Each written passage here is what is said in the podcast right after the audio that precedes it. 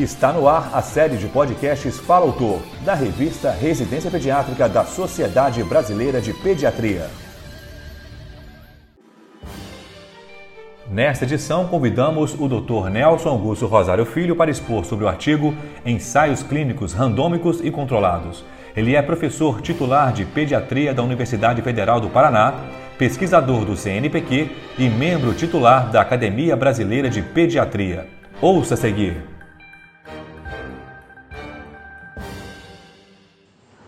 O que é um ensaio clínico randômico e controlado?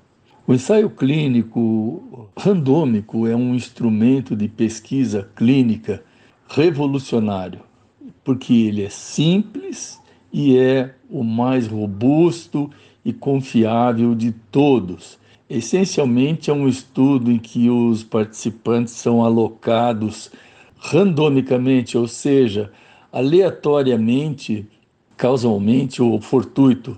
É um anglicismo derivado de random, que é o processo de seleção da qual cada item ou indivíduo tem a mesma probabilidade de ser selecionado. É, há variações de estudos para avaliar eficácia e efetividade das intervenções, e nisso a gente tem estudos que podem ser é, duplos cegos, ou seja, nem participante nem o pesquisador conhecem é, qual a intervenção que está sendo dada para o paciente, simples cego quando o paciente não sabe o que está recebendo, e o estudo aberto quando ambas as partes conhecem uh, o tratamento que está recebendo.